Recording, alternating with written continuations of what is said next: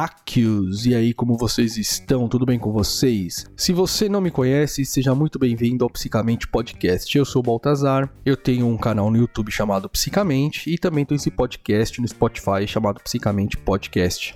Então, independente de onde você esteja, seja muito bem-vindo. Uh, eu queria convidar você também para acessar o psicamente.com. Lá é um site de notícias sobre o mundo, Brasil e principalmente sobre neurociência, né? com as fontes, tudo direitinho. E dentro do psicamente.com tem lá o Quadrine a Mente, que é uma página lá no Instagram, que é onde todo dia tem um post de um quadrinho diferente que está descontextualizado em relação ao quadrinho, mas às vezes quer dizer muita coisa para a situação de hoje, para você no momento, enfim. Essa é a proposta. Bom, como vocês já devem ter percebido, esse podcast vai falar um pouco de ciência, de uma notícia muito legal que vocês podem ter acesso lá no psicamente.com sobre a entrada de cinco cientistas brasileiros na Academia Mundial de Ciências como membros, né? Foram três mulheres e dois homens, né? E uma dessas mulheres é a professora Márcia Barbosa e ela é reconhecida por suas pesquisas na área de uh, mobilidade de água e interação com condições extremas de temperatura e pressão, além da interação com nanotubos de carbono. Né? Já ganhou prêmios internacionais e agora está compondo aí como membro uh, da Academia Mundial de Ciências. E uma informação também que me deixou, falou, caramba, o Brasil só está perdendo para a China. A China tem 12 membros, o Brasil tem 5.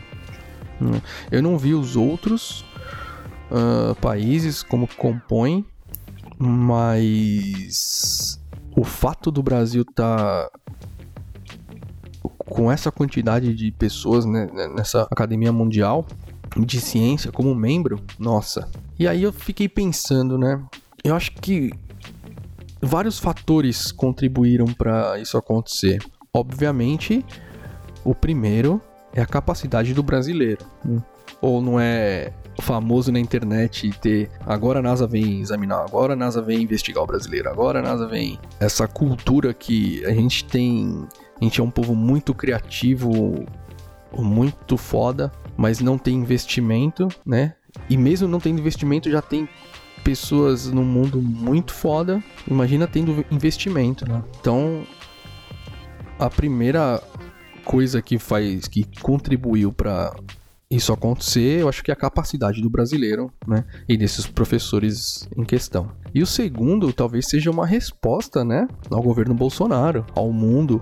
O mundo tá de olho no Brasil. Eu não sei, é, você que está ouvindo esse podcast, muito provavelmente sabe do que eu estou falando, né? Mas as pessoas, assim, que não estão na internet principalmente e buscam a fonte, a informação, elas não têm muita noção de como o Brasil está sendo visto na, no mundo. Então, é meio que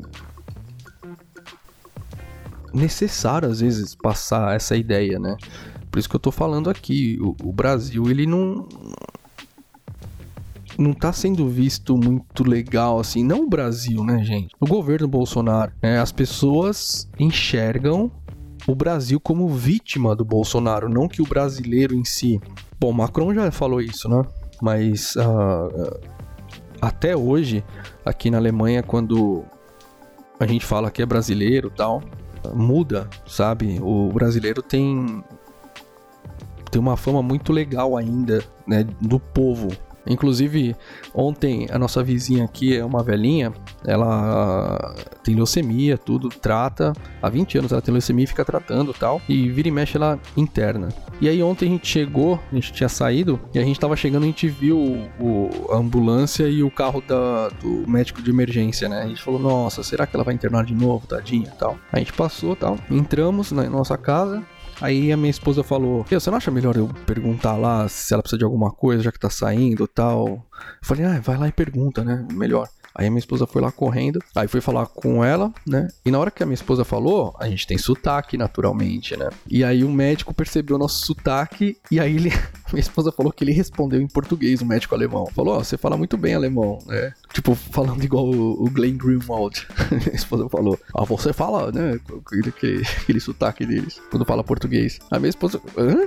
Aí, tipo, minha esposa ficou sem entender e falou, é. Aí ele falou que trabalhou no Brasil como médico, né? E hoje em dia tá aqui e tal. Talvez seja casado com uma brasileira, não tenho a mínima ideia. Mas olha que interessante, né? Então, para vocês verem que.